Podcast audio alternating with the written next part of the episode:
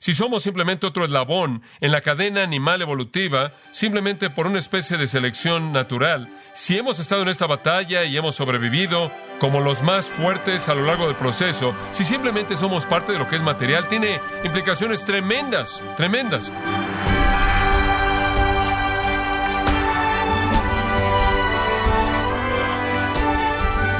Le damos las gracias por acompañarnos en su programa. Gracias a vosotros con el pastor John MacArthur. La teoría de la evolución niega la creación a partir de la nada y convierte el hecho de la creación en un proceso que se extiende a través de miles de millones de años y que todavía no termina. Pero, ¿qué es lo que enseña la Biblia? ¿Está el origen de la creación ligado a fenómenos naturales y geológicos o únicamente a la voluntad de Dios? Bueno, el día de hoy John MacArthur desenmascarará la mentira del naturalismo, que en esencia es ateísmo, el cual rechaza el concepto de un Dios personal. Nos encontramos en la serie Cimientos volumen 1, en Gracia a vosotros. Leí una revista Time y la portada decía cómo el hombre evolvió Descubrimientos nuevos sorprendentes revelan los secretos de nuestro pasado y el artículo se titula Subiendo a partir de los monos y habla de evidencias nuevas, sorprendentes, que llenan los espacios de la historia de cómo llegamos a volvernos humanos. Y es simplemente más de los inventos antiguos imposibles que han sido refutados una y otra y otra vez, continúan a forzar el asunto. Este es un esfuerzo deliberado anti-Dios, anti-Biblia. Lo que me sorprendió es que noté que en la portada de la revista Time, Stephen J. Gold había escrito un artículo en esta edición del creacionismo, del Ola del creacionismo, un hombre anticristiano intensamente, y él dice, y cito, ninguna teoría científica, incluyendo la evolución, puede presentar alguna amenaza a la religión, porque estas dos grandes herramientas del entendimiento humano operan de manera complementaria en esferas totalmente separadas. La ciencia es una investigación acerca del estado de los hechos del mundo natural. La religión es una búsqueda por el significado espiritual y valores éticos. Fin de la cita. No conozco a este hombre, no conozco mucho acerca de él.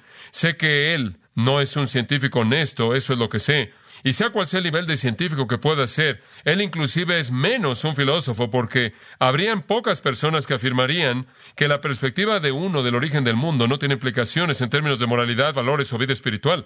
Además, él añade, y cito, no hay descubrimiento de hechos de la ciencia, esto es, afirmaciones de cómo la naturaleza es. Ningún descubrimiento de hechos de la ciencia puede llevarnos a conclusiones éticas, esto es, cómo debemos conducirnos, o a convicciones acerca del significado intrínseco, esto es el propósito de nuestras vidas. Fin de la cita.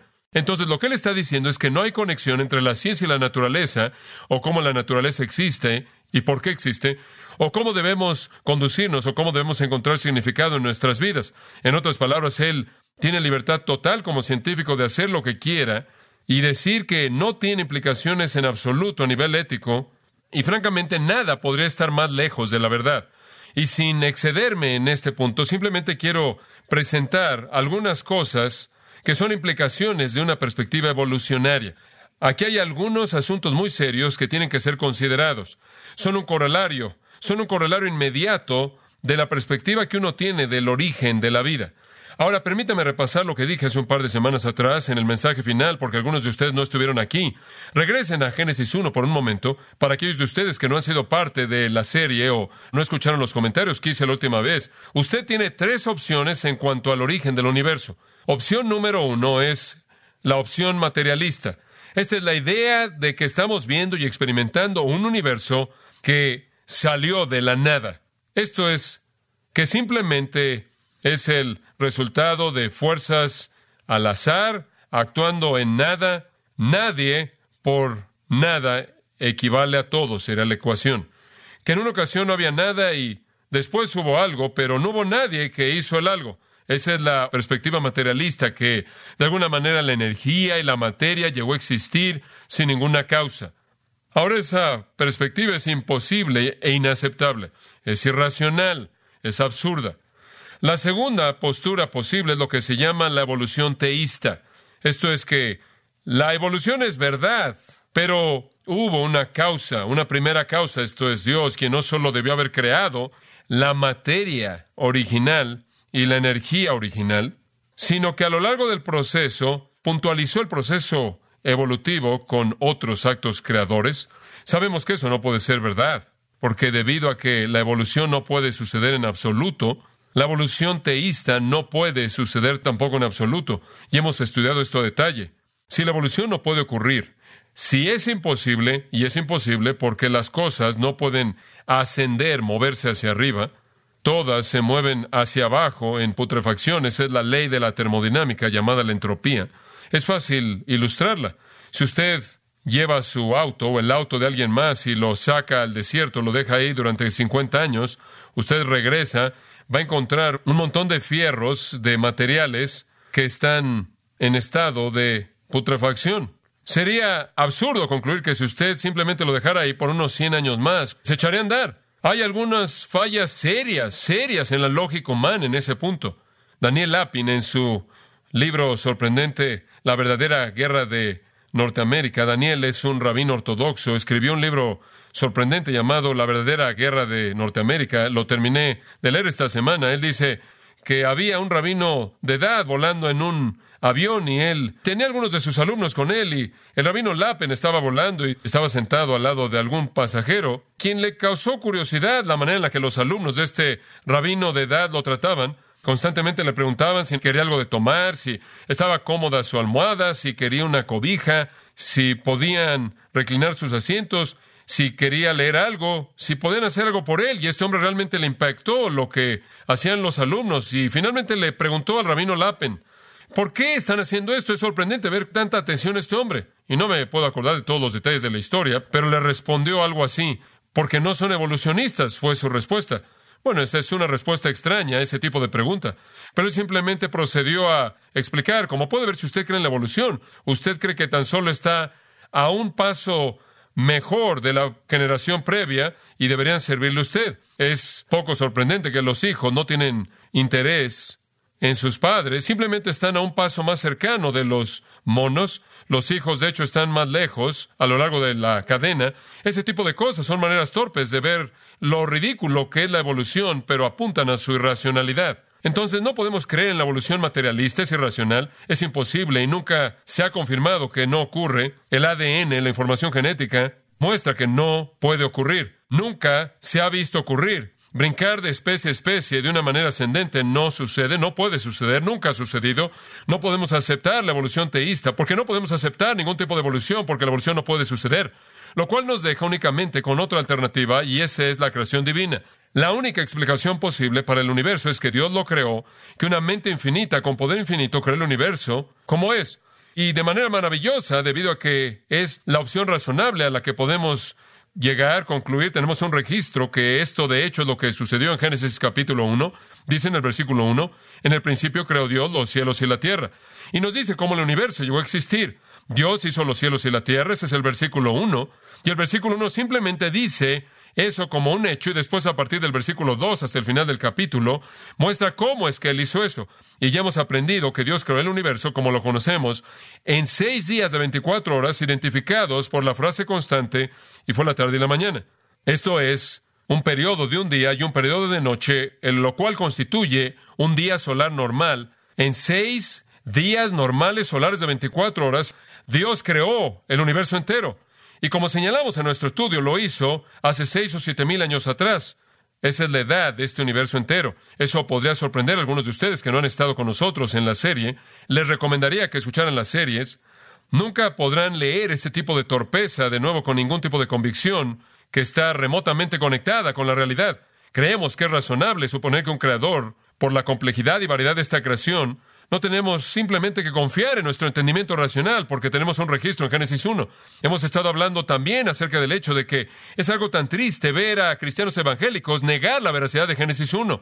Simplemente rechazan que eso no es lo que dice. Niegan las escrituras. Ahora usted está pisando en terreno serio cuando usted refuta su razón, sino que ahora está pisando en un terreno mucho más serio cuando usted rechaza la revelación de Dios. Es blasfemo negar la realidad de Génesis 1. Este es el registro inspirado por Dios, inerrante de cómo creó el universo. Y aquí se acaba. Ahora, si usted acepta una perspectiva evolucionaria, entonces usted tiene que ir en contra de su razón, la cual es una facultad que Dios le ha dado a usted. Es parte de usted como persona, y lo que es más importante, usted viola la revelación de Dios porque Dios ha indicado claramente que Él mismo creó el mundo, Génesis 1 lo presenta en términos absolutamente claros y explícitos, y hemos analizado frase por frase, palabra por palabra, ese capítulo entero. Pero después de decir, soy un evolucionista materialista, yo creo en la evolución, pero no tiene ninguna implicación, es otro acto ridículo, absurdo.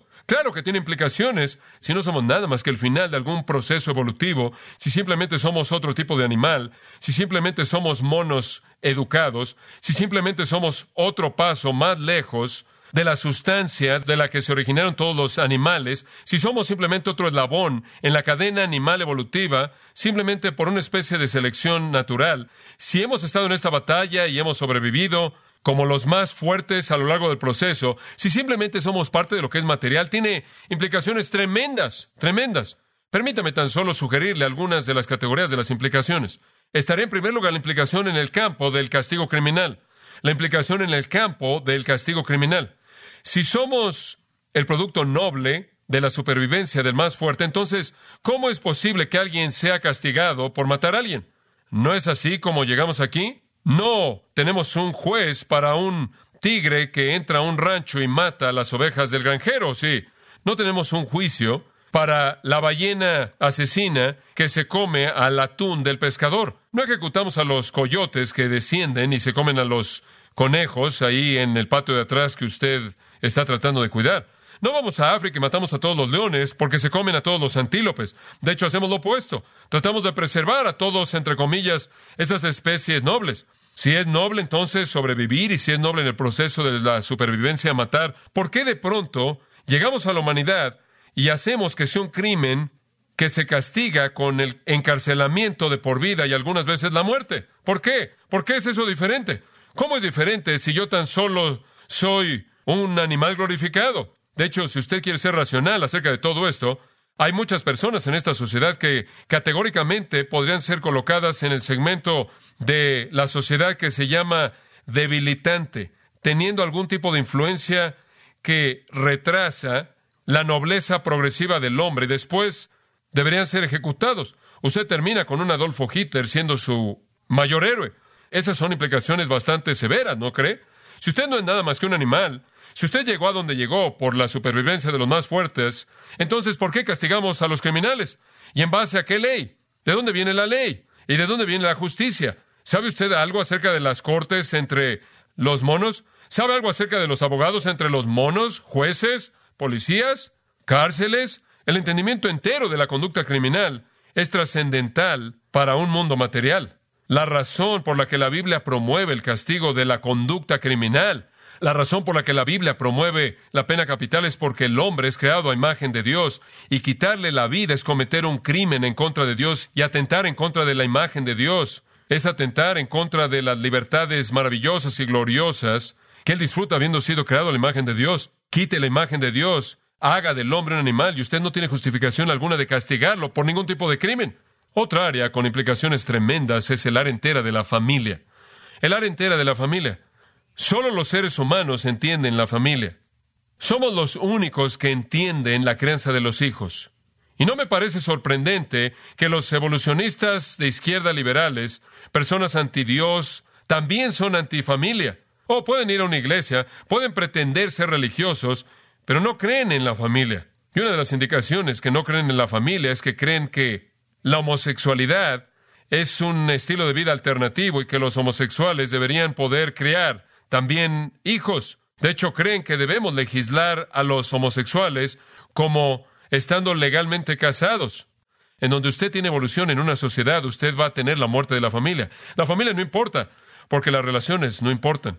La crianza de los hijos no importan. El Estado va a tratar de convencerle a usted que ellos pueden hacer un mejor trabajo al crear a sus hijos. Eso es lo que Hillary Clinton trató de decir en su libro se necesita una villa, no se necesita una villa, se necesita un padre y una madre, algunos abuelos y tías y tíos y hermanos y hermanas, el diseño de Dios, un hombre y una mujer juntos de por vida, creando a sus hijos. Usted termina con una perspectiva evolucionaria y convence a la gente de que simplemente estamos en un ciclo de evolución tratando de sobrevivir y usted destruye a la familia. Y créame, la meta de los liberales es ser antifamilia. Pueden hablar de familia todo lo que quieran, solo saben una cosa y eso es aventarle dinero a la gente que ha tomado decisiones tan malas como esas y han destruido a sus familias y toman el dinero de familias fieles que trabajan duro para hacer eso.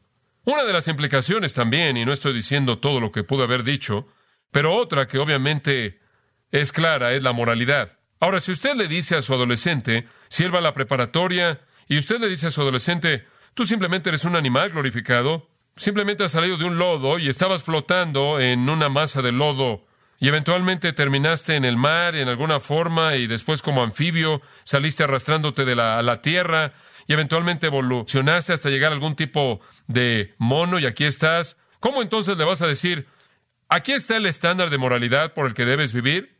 ¿En base a qué le dices a ese adolescente que no debe ir y embarazar a toda joven que puede encontrar y que va a ceder a sus gestos? ¿En base a qué? Digo, ¿acaso los monos preguntan? ¿Acaso los monos reciben permiso de los padres? ¿Acaso reciben documentos matrimoniales? Digo, si tan solo somos animales, si eso es lo único que somos, dígame usted si eso no tiene implicaciones. Eso tiene implicaciones enormes. Si no hay Dios, no hay ley. No hay moralidad, no hay estándar. Entonces, ¿por qué no? ¿Cómo le dice usted al criminal que no robe? ¿En base a qué? ¿En base a qué ley? ¿Qué moralidad? ¿Qué norma? ¿Qué estándar? Si no es nada más que un animal. Tenemos que tener algo trascendental. Tenemos que tener algo que va más allá de lo material. No sé de dónde cree Esteban J. Gold que vino la moralidad. Y no sé lo que él querría decirle a alguien acerca de cómo deben conducirse si todos somos animales. Tiene implicaciones inmensas. Otra es en el área del egoísmo. Hemos hablado de la ley y el castigo criminal, hemos hablado de la familia, relaciones, hemos hablado del mérito, hemos hablado de la moralidad. Permítame hablar por un minuto del egoísmo o el orgullo. Si yo simplemente soy un animal y es la supervivencia del más fuerte, entonces lo siento, realmente tú no importas. Yo importo, yo soy el que importa. Y la única razón por la que me importas es si puedo hacer algo bueno para ti o si yo me puedo elevar a mí mismo en mi propia mente y en las mentes de otras personas, ¿verdad? Tú realmente no importas, después de todo, tú simplemente eres protoplasma esperando a convertirte en estiércol de cualquier manera, así como yo. Entonces, entre más pronto te vuelvas estiércol, vas a ser un menor problema para mí. Entonces, ¿cuál es el punto? Nadie realmente importa. Si usted no importa, entonces, lo único que importa soy yo. Y esto ciertamente encaja con el egoísmo de nuestra sociedad.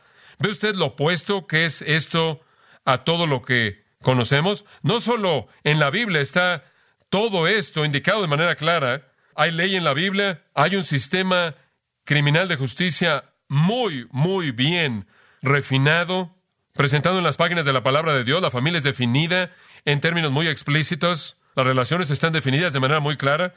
Y cuando hablamos de moralidad, la Biblia presenta un estándar muy claro. Está resumido primordialmente en amarás al Señor tu Dios con todo tu corazón, alma, mente y fuerzas, y amarás a tu prójimo como a ti mismo se expande en los diez mandamientos y se expande aún en la plenitud de la ley mosaica y se expande incluso más allá de eso por Jesús en el Nuevo Testamento, conforme él reinterpretó la ley del Antiguo Testamento, su significado verdadero y a lo largo de la gran ley del Nuevo Testamento enriquecida y aclarada. Como puede ver, todo esto depende de la existencia de Dios, el creador y sustentador del universo. Y simplemente dos cosas más le quiero mencionar. Otra implicación, si usted cree en la evolución, es que no hay significado en la vida no hay absolutamente significado en la vida fuera del momento, y entonces debe volverse existencial. No puede haber futuro alguno. No hay futuro alguno. La muerte simplemente es el fin, se acabó. Y entonces no tiene propósito, no tiene valor. ¿Alguna vez se ha preguntado a sí mismo, ¿qué piensa un niño? ¿Qué dice un niño de 10 años sentado en una clase de ciencias naturales en la primaria o en la secundaria? Un joven de 12 o 13 años de edad a quien se le dice que simplemente es parte de un proceso de evolución y un día simplemente va a morir y va a ser sepultado y se va a acabar todo. Y ese niño en su ser piensa de manera innata en un sentido de la eternidad. A uno de los primeros presidentes de la Universidad de Yale se le preguntó cómo podía explicar el hambre en el corazón humano por la eternidad.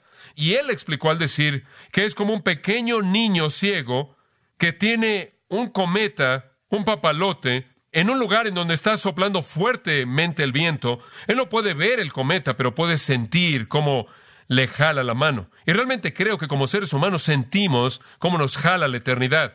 El hecho mismo de que podemos concebir la eternidad es trascendente, más allá de cualquier cosa material o animal. Sentimos cómo nos jala la eternidad. Hay esperanza en el corazón humano acerca de una vida después de la muerte. Todo sistema étnico sobre la faz de la Tierra tiene algún entendimiento de la vida después de la muerte, excepto por esos materialistas puros que creen que simplemente vamos a regresar a fertilizar los cementerios. Y entonces la vida no tiene significado. ¿Cómo convence usted a un joven de 17 años o 16 o 15 años o un alumno de universidad que hay significado en la vida? Cualquier significado, si esto es lo único que hay para vivir, no vemos la vida así. Todo lo que usted hace en esta vida, para un cristiano, tiene implicaciones en la eternidad, ¿verdad? Tiene implicaciones en términos de su recompensa eterna. Cada vez que usted influencia a otra vida, tiene implicaciones en la eternidad. Cada vez que usted lleva a alguien al conocimiento de Jesucristo, usted ha comprado un amigo para siempre, ¿no es cierto? Cada vez que usted invierte en el reino de Dios, en su ministerio, en su servicio, usted ha acumulado tesoro en el cielo. Tesoros que no se pueden corromper, no pueden ser robados, no pueden enmohecerse. Vivimos a la luz de la eternidad. Y eso lleva quizás al último punto, y esto va de la mano con ese, vida después de la muerte. Alguien me dijo el otro día, fue en un contexto matrimonial, bueno, simplemente no estoy satisfecho. ¿En serio? ¿En serio? ¿No estás satisfecho? ¿Sabes una cosa?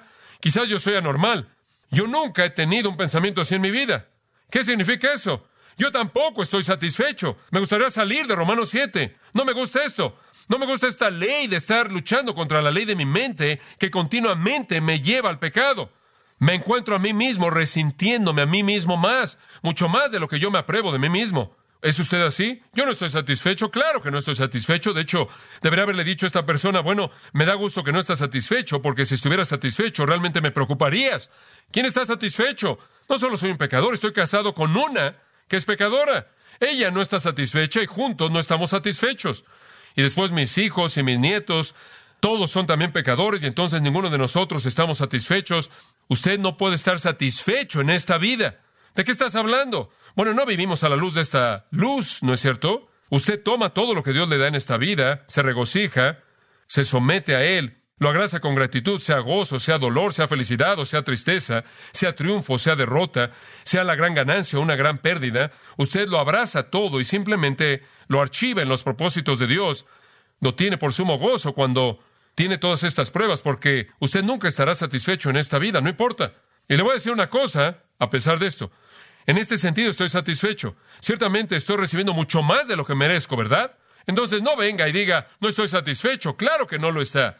¿Quién está satisfecho en esta vida? Ni siquiera voy a tratar de encontrar satisfacción en esta vida. Yo no creo que si yo tuviera un tipo diferente de auto estará satisfecho.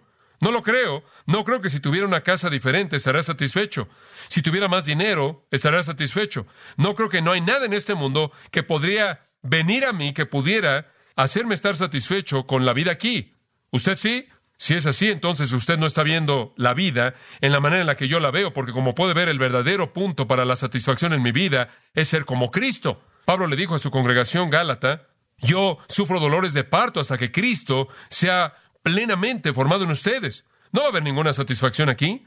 Oh, el Señor me ha dado tantas bendiciones maravillosas. No quiero ser malentendido. Él me dio a la esposa más preciada que un hombre podía jamás tener, a los hijos más amados que un hombre jamás podía tener, a los nietos más dulces que usted jamás podría haber querido tener, y traen una riqueza tremenda a mi vida y gozo, gozo constante. Pero aquí también hay luchas y tristezas, así como cualquier otra persona. Pero eso está bien.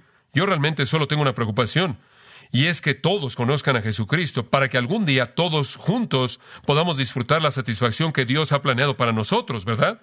Así es como vivo mi vida. Pero como puede ver, si usted es un evolucionista, si usted cree que no hay nadie allá afuera, eso tiene implicaciones inmensas porque usted no tiene futuro alguno, usted no tiene significado, usted no tiene propósito alguno, realmente no hay valor en su vida, eso es triste. Ahora creemos en Dios, quien es el Creador, sustentador y Salvador. Él nos ha dado su palabra y debido a que tenemos un estándar a la luz del cual debemos vivir y sabemos cómo llenar nuestras vidas de significado y propósito, sabemos cómo aprovechar al máximo el presente, la actualidad a la luz del futuro, sabemos cómo prepararnos para el futuro para que podamos vivir para siempre en las glorias del cielo eterno, sabemos cuáles son las responsabilidades de la familia, sabemos que está involucrado en la creencia de los hijos, entendemos las relaciones, entendemos que otros importan más que nosotros, Entendemos que todas las personas que nos rodean están muriendo y van a un infierno eterno y van ahí sin Dios, en castigo para siempre, y se nos ha dado la responsabilidad de comunicarles el mensaje salvador de Jesucristo a ellos, y nos preocupa eso mucho. Hemos sido bendecidos con capacidades creadoras, con dones y talentos excepcionales que se nos han dado de manera genética, como también experimentalmente, que se nos han desarrollado, como en un copo de nieve, y no hay ningún otro semejante a otro. Encajamos de manera maravillosa en el mundo de Dios. Podemos crear y producir cosas de una manera única para cada uno de nosotros. ¿No es maravilloso cómo todos nosotros como cristianos influenciamos otras vidas de manera creativa y espiritual y productiva en tantas otras maneras? Tenemos un estándar moral. Entendemos lo que es vivir para otros y no para nosotros mismos y para nuestro propio orgullo. ¿Sabe una cosa? Realmente es como llevarnos de regreso a Romanos 1. No voy a hacer eso. Lo hemos hecho varias veces. Pero cuando usted dice que no hay Dios y usted adora a la criatura más que al Creador, todas las luces se apagan y usted profesa ser sabio, pero usted es un necio. Y no diga que no tiene implicaciones, tiene implicaciones masivas, enormes.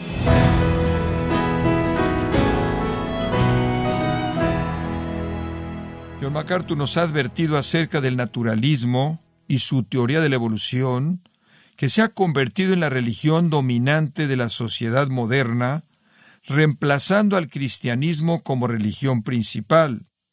Nos encontramos en la serie Cimientos volumen 1, aquí en Gracia a vosotros.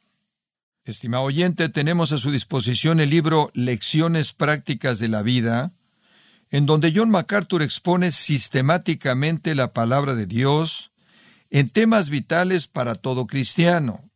Adquiéralo visitando nuestra página gracia.org o en su librería cristiana más cercana. También puede descargar todos los sermones de esta serie Cimientos Volumen 1, así como todos aquellos que he escuchado en días, semanas o meses anteriores, recordándole que puede leer artículos relevantes en nuestra sección de blog, ambos en gracia.org. Si tiene alguna pregunta o desea conocer más de nuestro ministerio, como son todos los libros del pastor John MacArthur en español, o los sermones en CD que también usted puede adquirir, escríbanos y por favor mencione la estación de radio por medio de la cual usted nos escucha en gracia a vosotros. Es importante conocer no solo el país y ciudad de donde usted nos escucha, sino también la radio. Para quienes contactan nuestro ministerio por primera vez, pueden solicitar una copia del mensaje de promoción sin costo alguno, un mensaje por oyente únicamente. Si usted vive en los Estados Unidos o Puerto Rico, escríbanos a Gracia Vosotros, P.O. Box 4000, Panorama City, California 91412 o puede escribirnos a través del siguiente correo electrónico radio arroba gracia punto org. Y en nuestra oración que Dios haya obrado en su vida y hablado a su corazón, desafiándole y ministrándole por medio de la enseñanza de su palabra. Y tenga presente que sus oraciones son vitales y que puede ofrendar a gracia a vosotros yendo a nuestra página en gracia.org.